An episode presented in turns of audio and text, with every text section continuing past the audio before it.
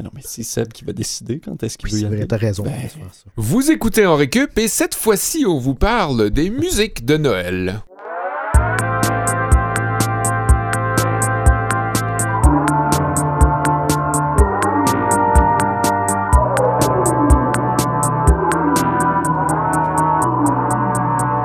Oh oh oh! Je souhaite joyeuse Noël à tous et à toutes. Euh, on parle de musique de Noël aujourd'hui parce que ben, ça tombe sous le sens. Ça fait un mois qu'on en entend parler. Ça fait un, un mois qu'on l'entend dans les centres d'achat, sur la rue Mont-Royal, euh, dans l'auto, Mhm. dans les épiceries. Et aujourd'hui, pour en parler, pour nous... euh, Festoyer. Ouais, pour festoyer, exactement, c'est c'est le bon mot. Euh, J'ai mes compatriotes habituels, euh, Olivier Bradette et Kevin Breton à mes côtés. Salut Seb. Bonsoir. Ça Salut, bien? Kevin. Oui. Oui, Est-ce que va, la oui. magie des fêtes vous entoure?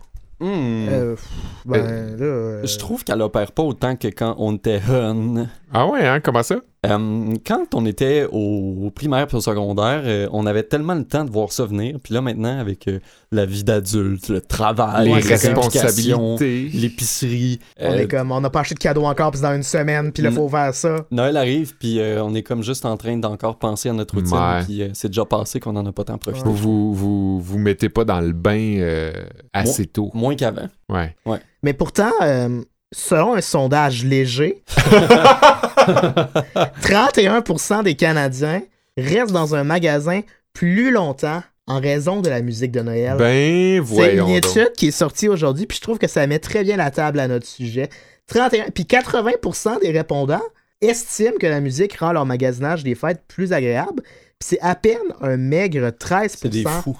des Canadiennes et des Canadiens qui affirment détester la musique du temps des fêtes. Fait que là, Ah. selon mon estimation, Hmm. 87% des gens vont aimer ce podcast. Ouais, Ah, ils vont comme- aimer notre même. épisode sur les musiques de Noël. Ben, on, Ouais. a- on est quand même noté 5 étoiles sur 5 euh, sur euh, Ça- iTunes, Hey, euh, c'est sur sûr que ça Apple Podcast. Il y a un lien à Il y a faire. clairement un lien. Probablement.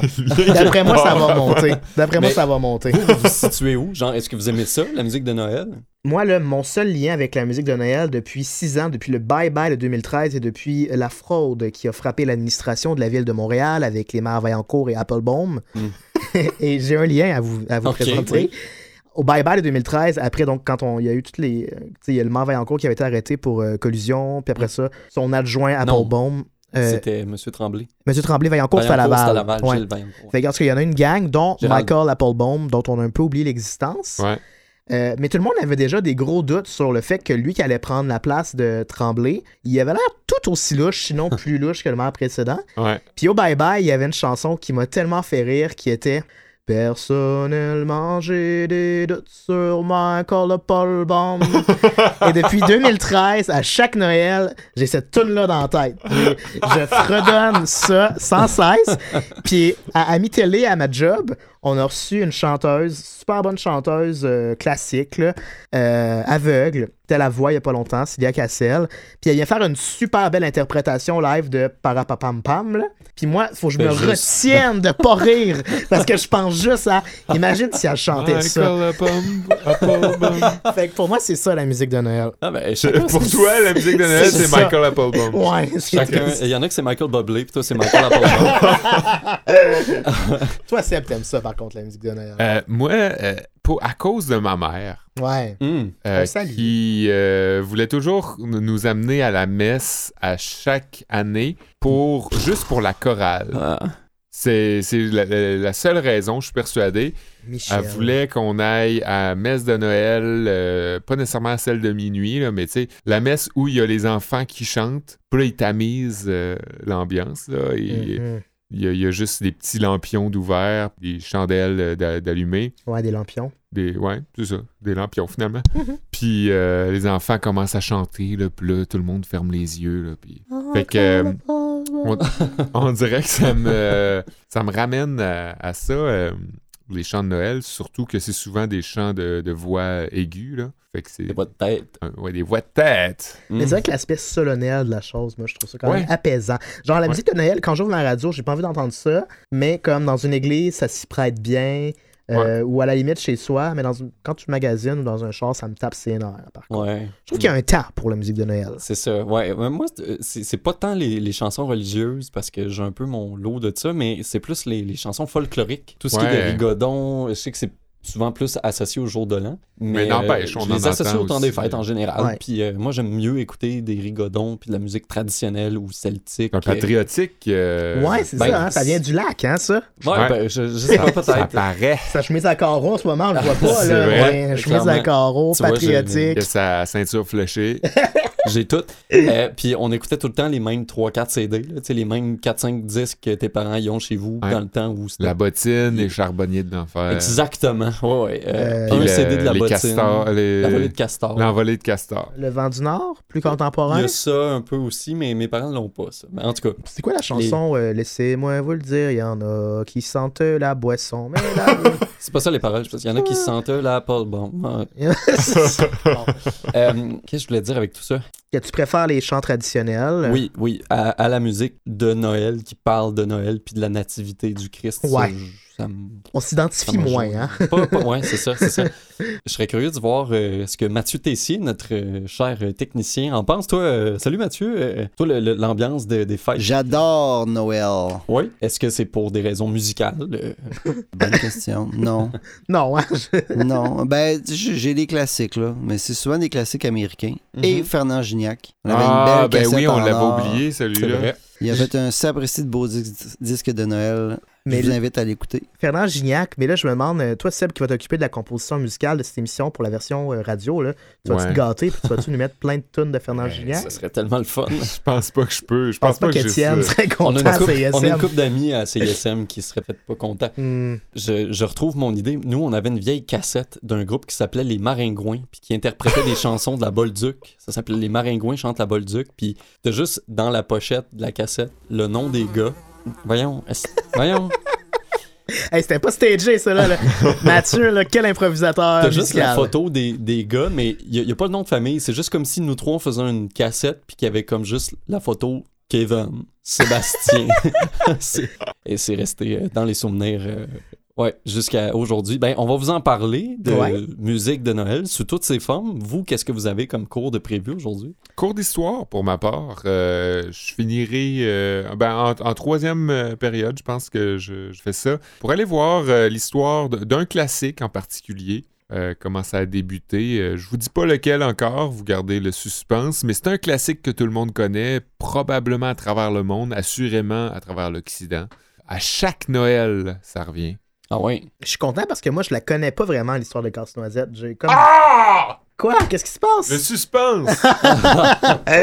Mais euh, genre, j'ai comme un vague souvenir qu'il y a des genre des bonhommes de plomb, des, des soldats ok, de plomb. l'his- l'histoire en tant que telle, Ouais. ouais, ouais. Mais pas son origine, pas sa création, mais genre Ouais. ce qui se passe dans cette affaire-là. là. Ouais, ben là. euh, C'est pas des bonhommes en pain d'épices? En pain d'épices, ben Ah. non. Tab, Je pense que c'est ça, non? c'est des bonhommes en pain d'épices. Oh oui. Ben non. Les casse-noisettes, j'en ai deux sur ma console. Oui, oui, oui. Puis il y a des noisettes dans les pains d'épices. Mhm. Bref, Sébastien va nous parler de ça. connaissez rien, vous Ben, autres. Écrivez-nous si vous le savez. On l'apprendra plus tard. Des euh, casse-noisettes, c'est pour casser des noisettes. Hum, toi, qu'est-ce que. Franchement, Euh. pour un suspense, euh, c'est réussi, hein? Euh, ben moi, euh, je vous emmène ailleurs beaucoup, de manière beaucoup plus contemporaine que Casse-Noisette, cette pièce dont tout le monde se crisse depuis des années. Je vais vous faire une analyse littéraire du succès de 1994, encore aujourd'hui très pertinent, All I Want for Christmas de Mariah Carey. Oh. C'est un cours de littérature donc et je vais vous offrir une rigoureuse analyse de celle-ci et de son discours. Boring. Non, je suis sûr que ça va être le fun. J'effleure un peu Mariah Carey. euh, c'est un petit peu bizarre la Chanceux, façon que je l'ai ouais, dit. Euh, J'effleure un petit peu ce succès euh, dans mon cours d'administration de la musique où je vais parler de l'industrie musicale autour de Noël. Les albums de Noël, est-ce que c'est lucratif, tout ça, pourquoi on en fait. On voit ça en deuxième période de cours. Et en dernière période, on a un cours commun, discussion autour Mhm. de, de certains enjeux qui sont présents dans les paroles euh, ou dans le contexte, si on veut, de la publication de certains albums ou de Ouais. certaines pièces musicales associées au temps des fêtes, disons-le au sens large comme ça. Ça va être très philosophique, très éthique. Oui, j'ai j'ai hâte d'entendre ce que vous avez préparé. Moi, je pense que j'ai trouvé des trucs assez intéressants. Moi, je vais offusquer les gens. Je vous préviens, ça va être controversé. Mes propos. Ça va être controversé. On aime ça comme ça. Excellent, ben on se lance euh, tout de Ouais, suite. cool. Allons-y.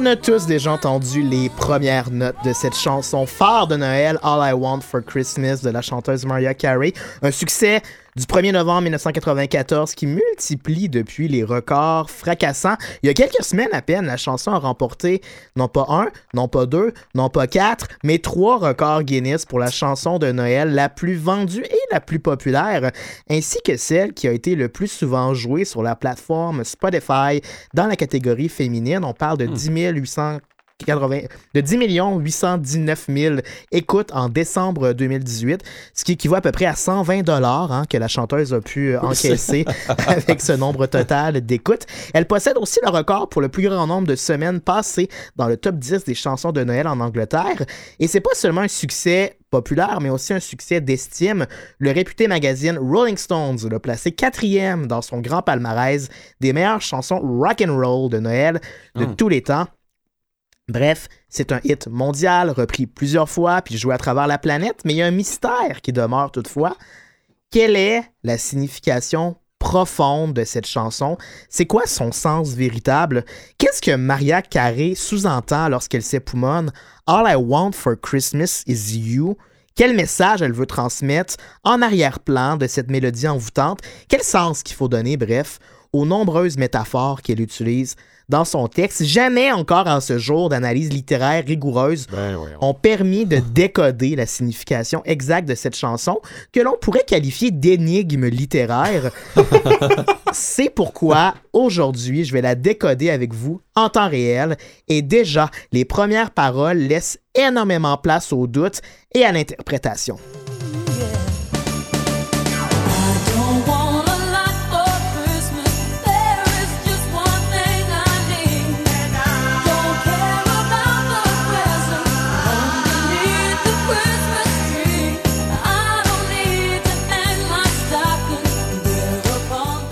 Elle est pas matérialiste, elle veut pas de cadeaux. Ah, Euh, peut-être. Écoute, ce qu'elle dit, je veux bien peu pour Noël, il y a seulement une chose dont j'ai besoin. Je me fous des cadeaux.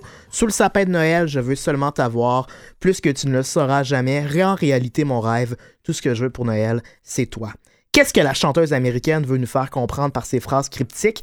En étant attentif, on décèle que dès les premiers mots, il y a des émotions puissantes qui se dégagent du texte. Subtilement, la parolière a recours à des verbes exprimant le désir, vouloir, avoir besoin, une manifestation de sa quête cachée, trouver le bonheur à Noël. Et à ce stade-ci, la forme et la nature exacte que prend ce bonheur est inconnue et il est difficile d'évaluer concrètement le message porté par cette chanson. Il y a une nouvelle touche de complexité hein, après le premier refrain qui vient embuer la lecture que l'on peut faire de cette pièce. Récidivant d'abord ses vœux précédemment exaucés, qu'elle désire un quelque chose dont l'identité reste immuable, la chanteuse y va ensuite d'une grande envolée lyrique. Elle dit Sous l'arbre de Noël, je n'ai pas besoin d'accrocher mon bas. Là, sous le feu de foyer, Père Noël ne me rendra pas heureux avec quelconque jouet hmm. en ce jour de Noël. Hmm. En grande contemporaine, consciente des symboles culturels qui l'entourent et qui l'affligent, je dirais même, la parolière fait usage ici de coutumes bien implantées dans le monde occidental pour implicitement faire passer son message. Il est clair, les bonnes Noël, normalement réservées au dépôt de biens matériels, et le foyer, là où il est coutume de déposer des cadeaux, ne sont d'aucun intérêt pour elle. Et les deux premières, les deux premières pièces du puzzle s'assemblent ainsi. Lorsqu'on juxtapose son désir profond de rejoindre quelqu'un à son rejet des conventions matérielles, il est permis de déduire que la chanteuse scande ainsi que son besoin ne peut être comblé non pas par des cadeaux, mais par la présence d'un être aussi bien convoité qu'anonyme, bien que probablement humain, comme le laisse d'ailleurs présager la Ah. suite. Ah,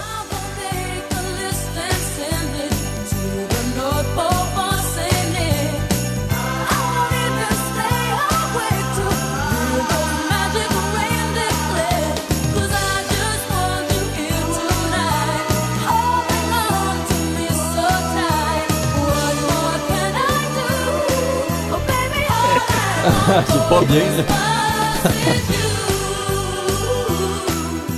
C'est ici que la grandiloquence de cette chanson prend toute sa place. En même temps que la chanson évoque tout à fait l'ambiance festive des fêtes, elle déchiquette chacune des conventions superficielles reliées à celle-ci pour nous emmener finalement à l'essentiel. En déchiffrant les propos de la chanteuse, elle nous dit ne pas porter attention aux reines du Père Noël ni aux autres coutumes associées à cette fête chrétienne, car son unique besoin est charnel. C'est celui de se faire serrer, d'être Oui. en contact avec un être cher. Ironiquement, un vœu qui est tout à fait en phase avec les valeurs de Noël, un véritable tour de force, si vous voulez mon avis, de la chanteuse. Elle laisse même glisser une fausse piste pour égarer les païens, alors qu'elle réfère ici à un baby. Dans une chanson de Noël, il aurait été facile de penser au bébé Jésus, évidemment, né le 25 décembre, mais attention, c'est un leurre. La chanteuse ne fait pas ici référence à un enfant de jeune âge, mais à un individu d'âge mature avec qui elle souhaite possiblement entretenir une relation Qu'est-ce qui amoureuse. dit que c'est pas un bébé chien? Voilà, voilà Sébastien, ma réponse.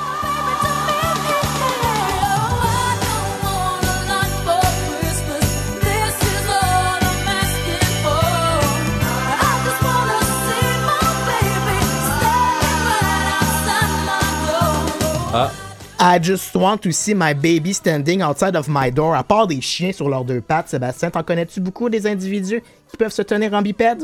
Euh, Ben, standing, standing. En tout cas, à mon, Les à mon analyse, selon mon analyse, c'est la ping- clé qui nous Les permet. pingouins, ça se tient sur leurs deux pattes. Ça aurait pu, mais je pense pas qu'il y ait vraiment de, de, de, de sous-entendu bestial dans cette chanson-là. En tout cas, ça, moi, serait, ça serait bien dommage. Moi, j'en ai pas vu. J'en ai pas vu. Je vois plutôt là la clé pour, en fait, interpréter ou déverrouiller la voûte au secret de Maria Carey. Un bébé debout à l'extérieur de, ma- de sa porte. Ben, bon, un bébé debout à l'extérieur de sa porte, dit-elle, c'est subtil, mais l'indice est bien là. La chanteuse nous explique que l'humain de son, de, de son désir va se tenir debout devant sa porte et probablement seul. Sur le plan anatomique, il est très, très, très rare de voir un bébé se tenir debout avant d'atteindre au moins 18 mois. Et encore moins seul en pleine saison froide, on s'entend. Donc, conséquemment, Maria Carey vient de nous tracer la voie. Le baby auquel elle fait référence n'est pas un nouveau-né, comme le terme premier le souligne, mais bien un prétendant, un homme ou une femme en âge d'avoir une relation conjugale. Et le terme baby est ainsi utilisé au deuxième degré comme un sobriquet ou un petit nom affectif. Tout au long de la chanson, d'ailleurs, le mystère est entretenu jusqu'à ce qu'on révèle, révèle finalement l'identité de cet objet de désir pour de? Maria Carey. Maria Carey souhaite pour Noël ardemment être aux côtés d'un être aimé qui va la chérir. Son amour est tellement profond qu'elle est prête à sacrifier tous les artifices de Noël pour qu'un seul de ses vœux se fasse entendre à travers la nuit. Je veux me faire serrer fort par mon baby. Et voilà, selon moi, où réside toute la complexité et la force des paroles de Maria Carey, qui, dans ce texte, démontre qu'elle est encore l'une des autrices les plus captivantes, mais aussi les plus ingénieuses de notre époque. C'est plein de rebondissements. Et puis, je suis certain aussi que l'intention était là de ne pas nommer la personne pour que l'auditeur se projette. C'est tiré par les cheveux, mais en même temps, je peux voir. que- Ben, moi, je le vois, effectivement. Ouais, Ouais. ouais, ouais. Puis, t'en faisais, tu le soulignais tantôt, l'espèce de, de rejet des biens matériels qu'on pourrait interpréter de cette chanson-là. Il y en a, il y en a plusieurs qui seront, très, qui seront tentés de prêter à ce manuscrit-là un deuxième sens, comme si All I Want for Christmas, c'était un manifeste anticapitaliste qui incite la population à rejeter la commercialisation et la marchandisation de Noël au profit des vraies valeurs chrétiennes thèse à laquelle je n'adhère pas totalement en raison de l'absence totale de critique, par exemple, du système de production à la chaîne Ouais. dans lesquels les lutins sont entraînés par le Père Noël. Donc, Ouais. j'ai Ben, dégagé une... C'est juste, le, le radio edit ne, con- ne comprend pas cette, euh, cette- ce verse-là, ce, ce verset-là, ce couplet-là de la chanson. Pe- là. peut-être, peut-être, parce que dans mon analyse de la, de la- de la version qui est jouée à la radio en ce moment, j'ai dégagé aucune, euh, aucun élément dans mon analyse qui nous permettrait de, de- de comprendre que Maria Carey fait appel à ressaisir les moyens de production et, et renverser le, le capital, ce qui me laisse croire qu'en fait, cette chanson-là est une chanson d'amour, probablement. Probablement, Ouais, beaucoup plus que anticapitaliste. je pense. Fine analyse. Merci beaucoup, Kev. Ça fait plaisir.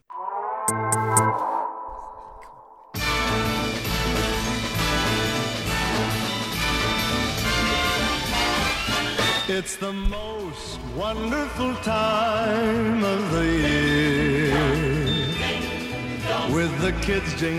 Ben oui, de Maria Carey à Andy Williams, euh, c'est le plus beau temps de l'année. Et euh, oui, il y, en a- il y en a une pléiade hein, de, de chansons de Noël qui nous plongent dans l'ambiance, qu'elles soient d'amour, supposément, Ben, ou plus matérialistes. Euh, eh bien, euh, on, on a le choix pour euh, s'y plaire et moi, je, je m'attarde, c'est ça, à- à- à- au côté économique de la chose. hein. L'Halloween n'est pas, même pas terminé, que déjà les étalages des magasins se remplissent de marchandises vertes, dorées et rouges pour le temps des fêtes, puis nos oreilles bourdonnent déjà au son de la musique de Noël. Quoi qu'avec le décalage de l'Halloween cette année, on s'est peut-être sauvé d'une journée de calvaire, hein, si, si on n'est pas amateur de musique euh, du temps des fêtes. Et là, je me demande, est-ce que des artistes qui produisent un album de Noël sont tous forcément dans le déclin de leur carrière? Ah, Hein? ben ouais. Si oui, c'est une mauvaise nouvelle pour Damien Robitaille. Ce qui vient. Exactement. Et en préparant mon texte, j'ai écouté l'album Bientôt Ah ouais? ce sera Noël de Damien Robitaille. C'est sympathique, il y en a certaines qui sont, qui sont bien. Je pense pas que ce sera des tunes qui passeront à l'histoire, mais euh, Il fera pas ses shows, sûrement pas. C'est euh, c'est un disque au moins de chansons originales. Donc c'est pas c'est pas des reprises, c'est du Damien Robitaille qui compose Ah ouais. des, des petites tunes euh, sympatoches. Euh, oui, alors euh, on le salue. euh, bravo pour l'audace. Et est-ce que c'est juste des has qui sortent des disques des fêtes pour tenter de s'accrocher à leur marché un petit peu plus longtemps? J'ai pas de réponse exacte à ces questions-là. Je pense que chacun peut en faire son interprétation.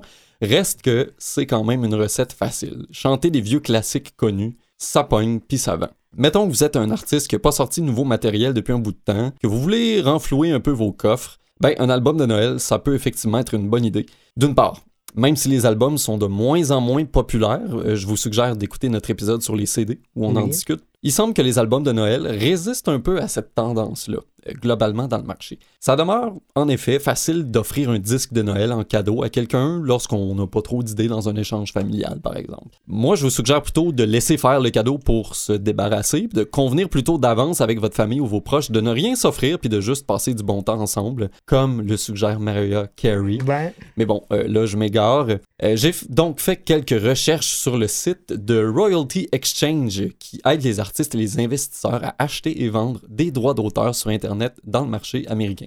Et selon les lois des États-Unis, le copyright de toute chanson produite après 1978 demeure la propriété de l'artiste pour toute sa vie, plus 70 ans après. Et les œuvres composées avant 1978 appartiennent à leur créateur pour une durée fixe de 95 ans à partir de la date d'enregistrement du copyright. peu importe le, dé- le décès a lieu quand. Exactement. Donc les- la loi a comme changé en 1978 euh, pour rallonger un petit peu la période de couverture.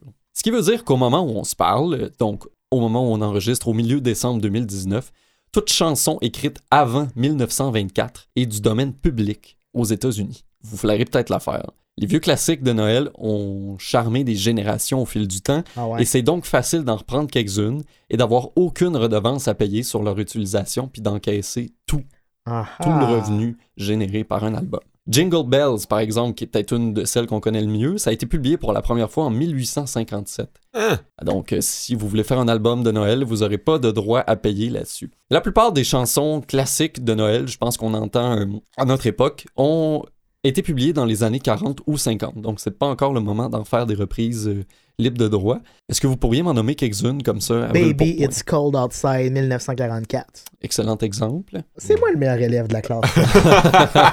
Quelque chose qui me dit qu'on va en parler plus tard de cette, chanson-là. Euh, vous connaissez peut-être It's beginning to look alike like Christmas. oui, oui. 1951. oui. Ouais. Ouais, ouais, ouais. Euh, euh, la chanson qu'on a entendue en ouverture, It's the Most Wonderful Time of the Year, c'est 1963. Rockin' Around the Christmas Tree en 1958.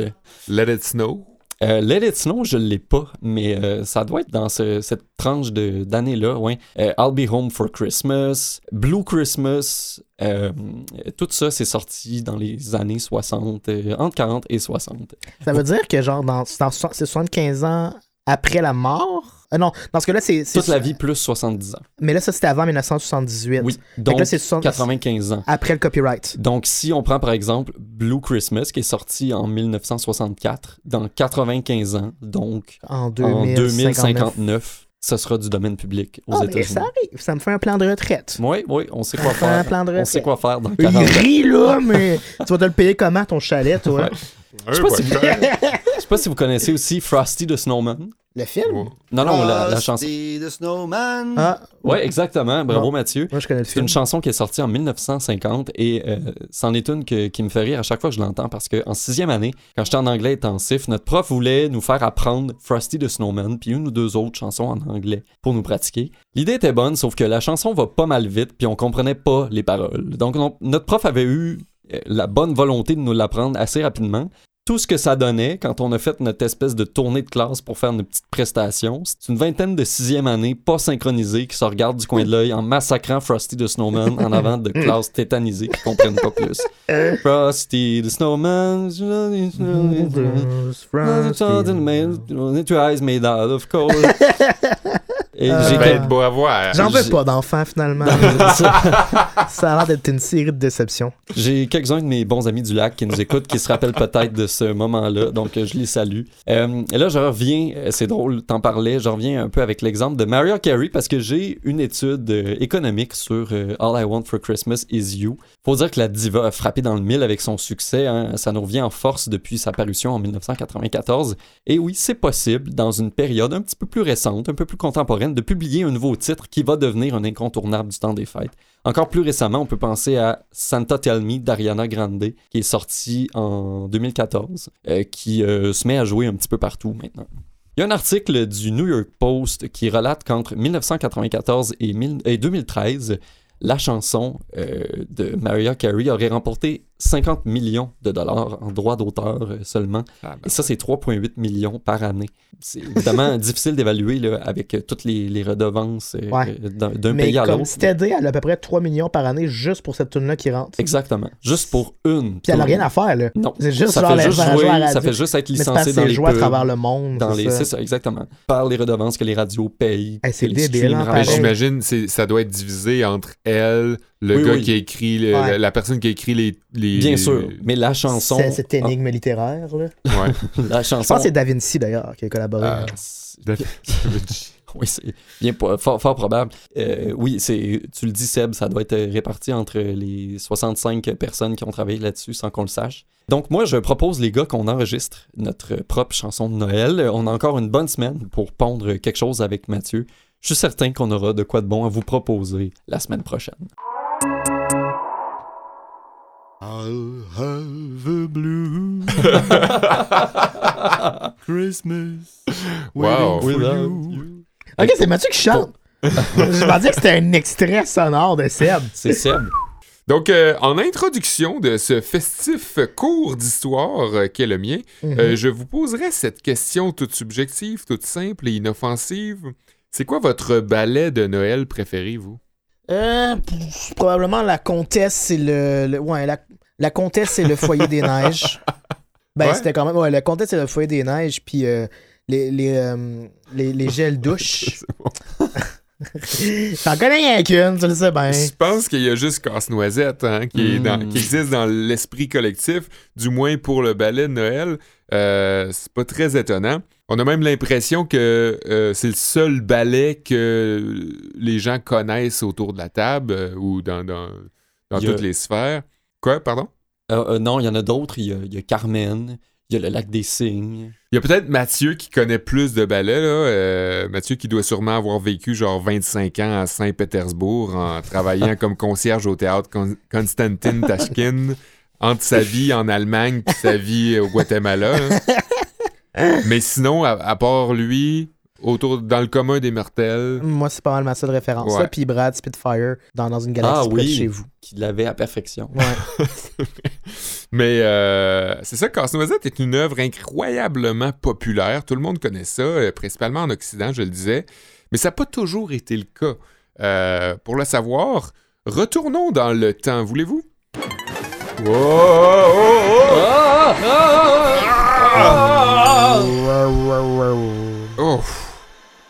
On est atterri en 1816, en Prusse orientale, à Berlin, car oui, Berlin à l'époque se situait en Prusse orientale.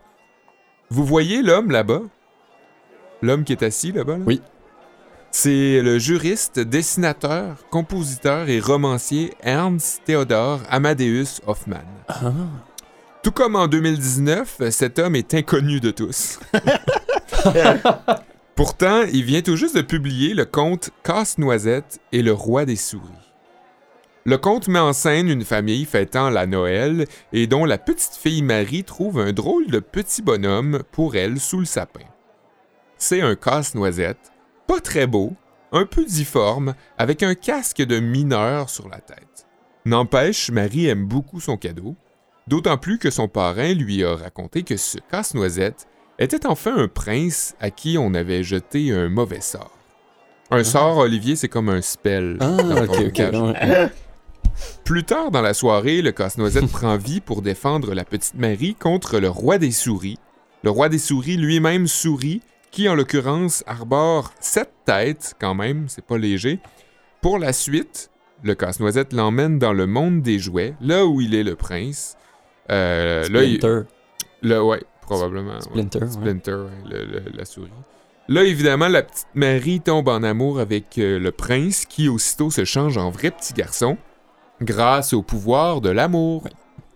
Semblerait quand même que dans les détails du récit, on avait affaire à une histoire un peu plus lugubre, troublante euh, que ce qu'elle semble être ici en résumé. Euh, comme les contes euh, l'étaient souvent à cette époque-là, là, on se rappelle des frères Grimm, frères Grimm, qui ouais. faisaient quelque chose d'assez euh, épeurant. Euh, ce beau conte aura euh, un peu de succès, mais dans un très petit rayon. Fait qu'au- parce qu'on on se rappelle, euh, Hoffman était inconnu de tous. Fait qu'autant dire que c'était pas les gros chars. Ça s'est quand même rendu en France au fil des ans et l'auteur de renom international, Alexandre Dumas, a même cru bon d'en faire une version quelque peu trafiquée. Ah, savais Il a pas. changé 3-4 noms ici et là. Il a écrit une préface pour caler la shot qu'il n'était pas l'auteur de l'hi- de l'histoire originale. Puis il a fignolé ça à la Dumas. Ce qui, on peut le dire sans doute, a grandement contribué à populariser l'histoire à l'échelle mondiale. Ça, c'était en 1844, 28 ans après la parution de l'original, et 22 ans après la mort de son auteur. Mhm. Sorry, euh, Hoffman. Mais là, c'est juste un conte encore. On remplira pas Place des Arts avec ça. C'est grâce au danseur et chorégraphe Marius Petitpas qui décide en 1892 de monter un ballet à partir de l'adaptation d'Alexandre Dumas. Le conte se développe, il s'agrandit, se transforme. Petitpas demande à Piotr Ilyich Tchaïkovski Wow. d'écrire la musique, tout bonnement, comme ça, c'était son chum de, Brosse. son De chum de brosse. probablement. Oui, Et on parle de ballet. tout de suite, l'engouement gonfle. Faut prendre le moment pour la rire quand même. Ouais, ouais. J'ai trouvé ça drôle. le moment François Pérus euh, de la soirée. Ce jeu de mots vous est présenté par Petro Point. Pour la petite histoire, Marius Petitpas, c'est le fils du grand maître de ballet Jean-Antoine Petitpas et de la comédienne Victorine Morel-Grasso. Il quitte la France natale pour habiter Saint-Pétersbourg à 29 ans, où il va s'éteindre d'ailleurs. Il va créer des ballets mythiques, notamment La Belle au bois dormant, Le lac des cygnes et Don Quichotte. Tout lui, ça? C'est Wow. tout lui qui a, qui a popularisé ces ballets. Prolifique. Il est considéré comme l'un des plus influents maîtres chorégraphes dans l'histoire du ballet. Mais là, pendant que Petit Pas fait du chemin, Calice! Ce jeu de mots d'une qualité discutable, vous étiez. Tchaïkovski en arrache avec la musique. Il sait pas quoi faire. Il trouve que tout ce qu'il fait, c'est pas bon. Fait que, à l'instar de Kevin Breton qui a passé la semaine à jouer au crible avec personne sur son phone, plutôt que de s'avancer dans ses études et écrire ses textes, J'ai au crime sur mon téléphone? Tchaïkovski n'est pas prêt et écrit une lettre d'excuse pour dire qu'il s'excuse et euh, qu'il a besoin de plus de temps. Bon, nous, on, on se bade pas de ça, puis on trouve quelqu'un d'autre pour remplacer Kevin. Mais Petit Pas et Tchaïkovski, eux, ils ont décidé de reporter le ballet pour laisser la chance au, dernier de trouver quelque chose de potable. Donc, il a fait attendre euh, l'auditoire euh, potentiel un an et, et Ah, plus euh, pour, euh, pour la, la première pour représentation. C'est quand même, l'engouement grossissait d'autant plus. Ce qui fait qu'entre-temps, ben, Petit Pas tombe malade. fait qu'il demande à son grand chum Lev Ivanov, un autre bien connu du monde du ballet, de mener à terme ce ballet-là, qui s'est déjà fait trop de patendre. Et là, le hype est à son comble. On peut bien s'imaginer avec les gros noms, l'attente, l'adaptation de Dumas. Et quand ça sort, la critique démolit le show. Ah, ouais. Casse-Noisette est un échec total à sa première première. On dit que c'est une insulte au ballet, entre autres choses. Et on peut s'imaginer que plus personne voudra refaire cette maudite histoire-là dans un ballet de toute l'histoire. Mais, Parallèlement à ça, Tchaïkovski, lui, il défend la pièce, il trouve que c'était bon, Casse-Noisette. C'est sûr, il a passé tellement de temps là-dessus. Ben ouais. Fait que sur les 30 quelques morceaux qu'il avait écrits pour le ballet, il décide euh, d'en d'en publier une version euh, raccourcie de 9 morceaux, un espèce de best-of. euh, Puis c'est ça qui va permettre à Casse-Noisette de survivre à l'échec du ballet, au temps et à l'oubli. C'est les morceaux choisis de Tchaïkovski qui seront joués et rejoués dans les orchestres dans les 5-6 décennies qui vont suivre. C'est ça qui permet à Casse-Noisette, malgré le fait qu'on on lira pas nécessairement l'histoire durant ce temps-là, on va pas nécessairement euh, voir de représentations de ballet ou de théâtre. Ça va être vraiment à travers la musique de Tchaïkovski que ça va perdurer, jusqu'à temps que le célèbre Georges Balanchine ou George Balan- Balanchine chez- euh, ose reprendre l'idée en construisant heureusement une toute autre version de Casse-Noisette, en conservant bien sûr la musique de Tchaïkovski. On est en 1954 au New York City Ballet à New York, dans l'État de New York, Oui. au théâtre de Balanchine, qui- qu'il a cofondé et qu'il dirige d'une main de maître. C'est son adaptation qui sera représentée, ré- réinterprétée maintes fois par la suite partout dans le monde. Fait que vous pouvez bien comprendre que c'était une grande réussite. Mais où était né Balanchine, selon vous? En Chine? Non. George Balanchine, qui était à New York, qui résidait à New York, mais il était né à quelque part de mythique pour le ballet. Je l'ai nommé En trois Prusse? Je l'ai nommé trois fois Saint- dans ma, Berlin. ma chronique. Saint-Pétersbourg. Saint-Pétersbourg! Voilà. Et voilà. Tout le monde a fait des excellentes jokes, hein, dans, dans cette, euh, dans mon... Plus arrêtable. Ouais. On Ouais. est désolé d'avoir interrompu ton flow. euh, Non, prof, ça va. euh, on se pouvait plus, on se pouvait plus. C'était une joke de brosse, c'était drôle. On se trouve à la dernière période du cours, le Mhm. cours euh, dans lequel, euh, au cours duquel on va s'aventurer à, à travers les musiques qui ont mal vieilli peut-être ou qu'on ose dire qu'elles ont mal vieilli. Oui. À tort ou à raison. À notre propre euh, Étant donné, jugeote. oui, étant donné les mœurs qui évoluent, euh, étant donné euh, l'éthique qui est de plus en plus euh, peaufinée, disons, à travers le temps, si je peux m'exprimer ainsi, je peux peut-être euh, commencer ça Bien si sûr, vous voulez. ouais. Euh, je dois avouer, le, le crédit vient de, de Kevin. Kevin a trouvé cette, euh, cette, ouais, il a trouvé cette perle euh, et c'est, ça s'inscrit pas tant dans ce que je viens de dire, c'est-à-dire ça n'a pas mal vieilli, ça a même plutôt mal, euh, ça a mal parti. C'est, c'est né un peu. C'est une mauvaise idée dès le départ. C'est, ça, c'est ça, ça a mal existé dès le départ. C'est la chanson Do They Know It's Christmas, une initiative de Bob Gel- Geldof et de Midge Ure euh, qui voulait faire une espèce de. C'est quoi les. euh, excuse-moi, c'est quoi la, la, la tune de. We Are the World. We Are the World, c'est ça. Qui voulait faire une espèce de We Are the World avant le temps, avoir des personnalités qui chantent, plusieurs personnes qui encouragent les gens à euh, penser aux gens en Éthiopie qui crevaient de faim parce qu'il y avait famine là-bas. Et euh, essayer de, de- de- de faire une espèce de relativiser, relativiser les choses et faire penser aux gens qui festoient, qui consomment. Euh, hey, euh, allô, euh, l'autre bord de l'océan, il y a des gens qui euh, Mm. qui filent pas, puis peut-être qu'ils pensent pas à Noël, eux autres. L'initiative est peut-être noble, peut-être un peu maladroite à certains, certains égards. Il y avait beaucoup, euh, un grand ben- engouement encore là pour cette chanson. Ça s'est avéré être un flop. Une Band-Aid d'ailleurs, là, on, on l'a pas mentionné. Oui, mais- c'est ça. C'était euh, Band-Aid, qui est une initiative de Band-Aid aussi. Ah, Et euh, d'ailleurs, euh, un, un des magazines qui a critiqué durement euh, le- la chanson l'avait qualifié de Bland Aid euh, pour, pour juste euh, faire une insulte à la. la- une aide vide. Ouais, exact. Ah. Ah, Et mais- qu'est-ce qu'est-ce qui a fait que ça a pas levé? C'est juste que la tune était mauvaise? La tune était mauvaise, c'était maladroit, c'était dans les paroles aussi, c'était mal, mal, euh, mal écrit. Ouais, puis c'est un peu genre euh, paternaliste, là, genre ils savent même pas que c'est Noël, tu sais. Ouais. ça, Ouais. ça- puis ça a même été parodié, en fait, une tune genre en 2005 Do they even know it's Halloween? Pour un peu rire des Américains. Ça m'a fait bien rire, cette histoire-là. Ah ouais, c'est cool. Band-Aid. Merci à Mathieu de nous l'avoir trouvé. Hein? Ouais, c'est fin. Toujours, euh, toujours rapide.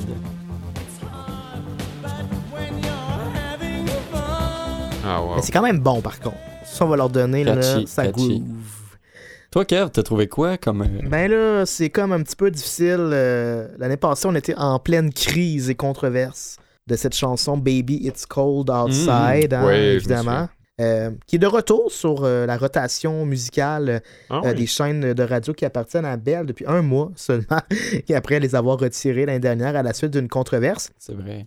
C'est que cette tune qui a été euh, écrite en 1944, je savais ça, moi, a été retirée en marge du mouvement MeToo qui battait pas mal son plan l'année passée à pareille date, euh, en raison de paroles jugées malveillantes dans lesquelles un homme se montre un petit peu trop insistant pour convaincre une femme de rester accouchée. Euh, là, il fait frette. ouais. Reste avec nous. D'ailleurs, il y a une reprise francophone du groupe Otari, le bébé il fait fret dehors. euh, Ok. ça ressemble un peu à ça. Ah d'ailleurs. ben, oui, je, je suis dans le groupe Atari, je l'avais pas dit. Les échanges euh, rendent perplexe un peu aussi, même dans ce qui est écrit, genre euh, Baby, what's in this drink? bon, on laisse supposer que l'homme prenait avantage de la femme. Baby, what's in this drink? Baby, what's in this drink? Baby, What's in the street? what's in this is drink? Ah, oh, Et ouais, ouais, ok. Bon, c'est ça. Fait que bref, à cause de, de, de, de, de ces propos-là qu'on jugeait dorénavant malveillants, il y a des gens qui se sont plaints. Donc Bell l'a retiré, il vient de le rajouter à sa rotation. Euh, Rogers et CBC l'avaient aussi retiré temporairement de leur playlist euh, à pareille date l'année passée, juste avant Noël. Sachant que les gens oublient vite. Ouais, c'est ça. Maintenant, c'est de retour, mais il faut dire qu'après, il y a quand même eu des nuances qui ont été euh, apportées. Euh, Il y en avait qui trouvaient ça vraiment déplacé, puis c'était juste comme une espèce d'apologie de la pression sexuelle qu'un homme pouvait exercer sur la femme. Puis il y en a d'autres, un discours à l'inverse, comme par exemple bon, l'auteur Frank Loesser, qui lui euh, disait qu'on devait absolument interpréter la chanson dans le contexte de l'époque. Puis c'est vrai que c'est pas, c'est pas mal de le faire parce que dans ce contexte-ci, la femme, c'était un peu son obligation de cacher son désir euh, sexuel à l'époque, Mhm. soit de peur d'être mal vue ou même d'être abandonnée par sa famille en cas de grossesse, ou même, dans certains cas, d'être interpellée par la police dans des efforts de contrer des maladies transmises sexuellement. Sous l'American Plan, c'est arrivé aux États-Unis, dans l'histoire des États-Unis, où des femmes se faisaient arrêter et étaient soupçonnées de propager des maladies euh, qui étaient transmises sexuellement. Ben, Voyons voyons donc. Fait que les femmes avaient toutes les raisons du monde de pas vouloir laisser savoir qu'ils avaient peut-être passé la nuit avec un homme. Fait que c'était pas non plus full plus féministe d'empêcher les femmes de dire oui à leurs envies sexuelles et à leurs pulsions. Fait qu'il y a comme ce contre-discours-là qui a été entendu par la suite, à savoir, ben tu sais, dans ce contexte-là, les femmes, on les obligeait un peu à pas avoir de vie sexuelle, puis on les obligeait à devoir être de systématiquement refuser les avances jusqu'à ce que finalement C'est euh, très, très, très historico-contextuel. voilà. Il y a un très bon article d'ailleurs du Time qui est sorti euh, le 9 décembre dernier euh, qui raconte que c'est une chanson qui a toujours un peu en fait soulevé l'ire et, et la controverse depuis sa création en 1944. Et depuis cette année, il y a trois semaines, il y a une nouvelle version qui a été réécrite et jugée Ben, plus appropriée, voyons. qui a été enregistrée par notre Canadienne Kelly Clarkson, qui vit encore. Moi, je pensais qu'elle était morte. Ben, voyons. yeah. Moi, je, moi, je bouge, moi, je bouge le bassin. là. Moi aussi. I really can't stay. Là, ça reste pareil. It's cold C'est correct encore. Même affaire. I've gotta go away. I can call you Ah. right. C'est so glad that you so dropped in. Plus poli, plus courtois. Time spent with you is My paradise. mama will start to I can call your mom and say you will be late. En tout cas, la fois de même, là. Fait Ouais, que je ouais. pourrais, euh, on pourra mettre la chanson intégrale sur notre Facebook si jamais ça vous intéresse. Hmm, cool, cool. Ouais, ouais, ben, je suis content que tu sois passé devant moi parce que je fais un peu suite à ça. Je, je reviens un peu sur euh, mon appréciation de la musique folklorique. Souvent, c'est des chansons transmises à l'oral euh, qui, ont, pris euh, origine dans les classes ouvrières, euh, dans les, travaux, dans les shops, dans, les chantiers, sur le, dans le bois, en bûchant, et qui ont fait tranquillement place dans le folklore français et qui ont par la suite été reprises ici. Il y en a d'autres aussi qui sont nés littéralement au Québec dans les dernières décennies. J'ai déniché un recueil qui s'appelle le Dictionnaire du patois normand en usage dans le département de l'Eure, qui recense des paroles de chansons traditionnelles, euh, en plus d'un lexique de la langue des siècles euh, qui nous précèdent. La plupart des chansons euh, traditionnelles qu'on connaît aujourd'hui, qu'on fait jouer dans le temps des fêtes, n'ont pas tant de références au temps des fêtes. C'est juste des chansons ouvrières euh, avec des instruments euh, celtiques euh, traditionnels ou même des, des, euh, ensembles de voix en polyphonie. On pense au Charbonnier de l'Enfer, par exemple, qui, qui, qui sont cinq monsieur qui chantent a cappella, qui font de l'harmonie vocale et qui tapent du pied. Il y a deux des, Mhm. des messieurs qui tapent du pied. Je les ai déjà vus en spectacle quand j'étais à Vancouver. et ils sont bien sympathiques. euh, T'as déjà, euh, Je vais à Vancouver? déjà passé la soirée avec les autres, hein? j'ai- euh, J'avais discuté un peu avec eux après le spectacle, puis euh, c'était c'était Ouais, bien ben. bien, euh, c'est drôle. T'es-tu payé pour dire ça, toi, là? Euh, non, euh, Gars du on, lac, toi? on les salue.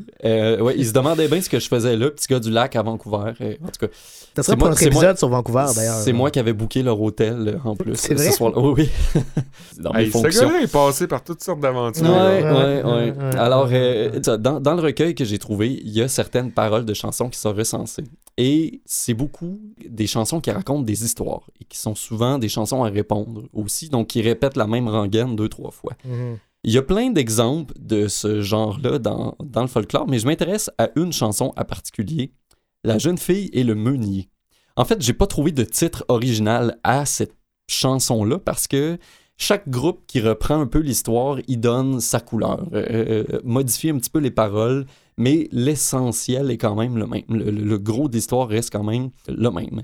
C'est une jeune fille qui s'en va moudre son grain dans un moulin euh, à grains. Et euh, elle rencontre un meunier. Elle apporte son petit sac, euh, son petit sac de grains. Elle lui laisse euh, moudre son grain. Puis ensuite, elle repart avec son petit sac plein de, de grains. Sauf que les paroles sont remplies de sous-entendus. Mathieu, il voit plein de métaphores sexuelles dans le moudre de grain. Et il, il fait bien. Je vous fais entendre quelques extraits de cette chanson-là, de cette histoire-là qui a été reprise par certains groupes euh, traditionnels québécois. On commence avec les Charbonniers de l'Enfer avec la chanson Diguedin. La belle s'est endormie au sur le tic-tac du moulin du Godin. La belle s'est endormie sur le tic-tac du moulin du Godin. Réveillez-vous la belle, votre petit sac il est plein. Digue, digue, digue-din, caramon américain, OK, là, on voit qu'il y a de la turlute, il y a comme des, des onomatopées qui Ouais, s'enchaînent, euh, il y a la ritournelle du refrain qui recommence après ça. Remarquez, euh, remarquez le, le- le- le champ lexical, on revient beaucoup sur moudre le grain, sur ces verbes-là, euh, sur justement le, le rythme de la pulsation. Je vous fais maintenant entendre, euh, Mathieu, si tu veux bien, le meunier et la jeune fille de la bottine souriante. Oh, que va dire ma mère de voir mon petit sac plein du Canada?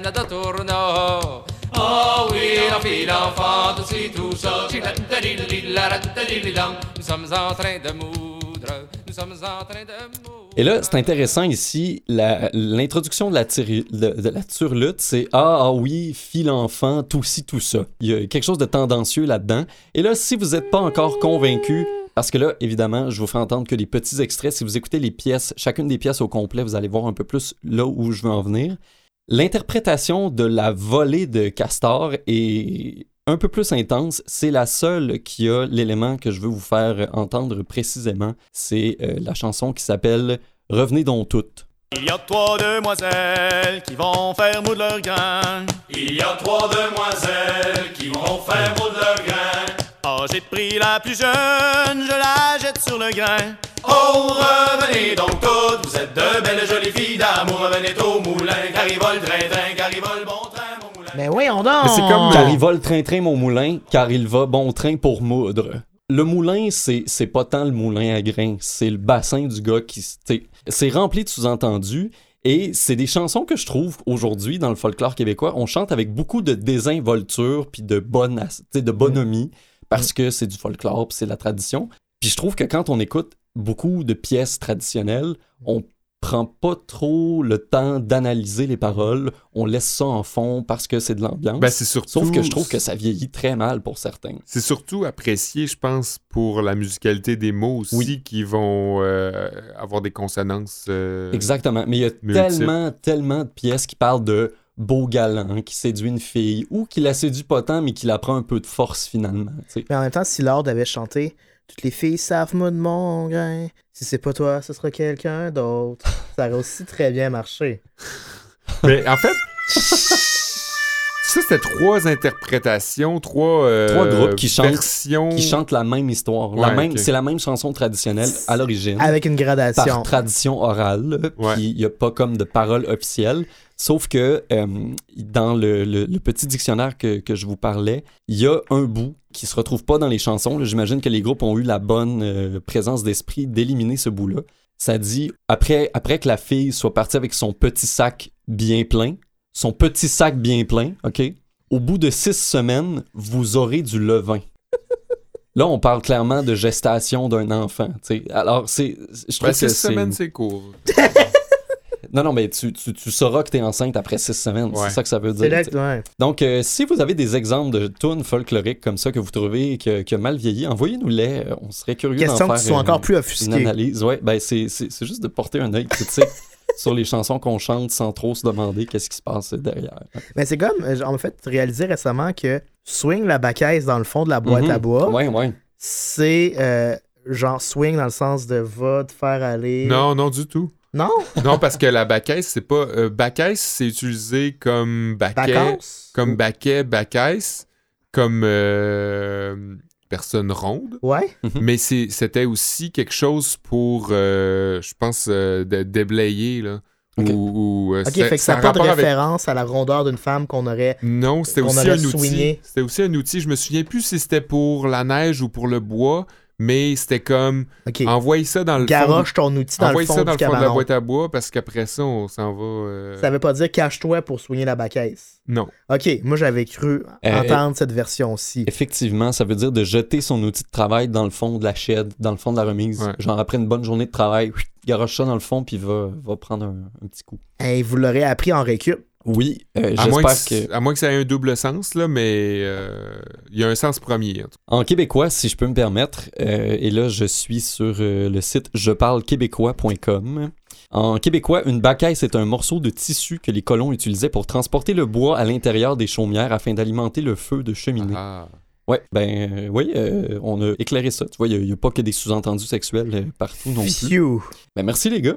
Merci Mathieu ce- C'est ce qui met fin à notre euh, journée de cours. euh, assez, euh, ça passe vite. Quand on écoute des musiques de Noël, on pense plus, on réfléchit plus. Non, non. Puis euh, le temps passe euh, affreusement vite. Oui. Euh, ben, on remercie Mathieu, on remercie, je vous remercie les gars pour vos cours d'ailleurs, fort intéressant. On se dit, ben, en fait, durant le temps des fêtes, euh, on va avoir des rediffusions aux, aux radios euh, Oui, Canalem, Canalem et et CISM. CISM et euh, à Écal 8 aussi. Puis, euh, ben, ça va être, euh, ça va être le retour euh, en 2020 avec euh, la soupe.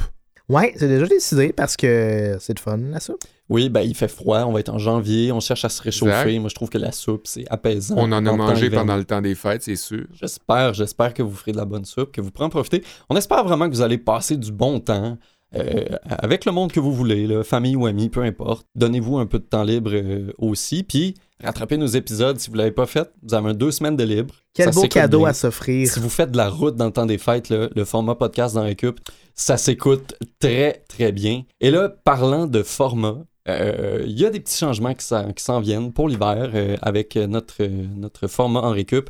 Si vous nous écoutez depuis un bout de temps, vous savez qu'on a quatre cours. On a toujours nos trois animateurs d'origine et euh, le plus souvent possible, un ou une prof invité. Pour l'hiver, ça va changer légèrement. On essaye quelque chose pour euh, s'alléger un petit peu euh, le poids que ça nous amène quand même d'organiser tout ça, de planifier nos enregistrements.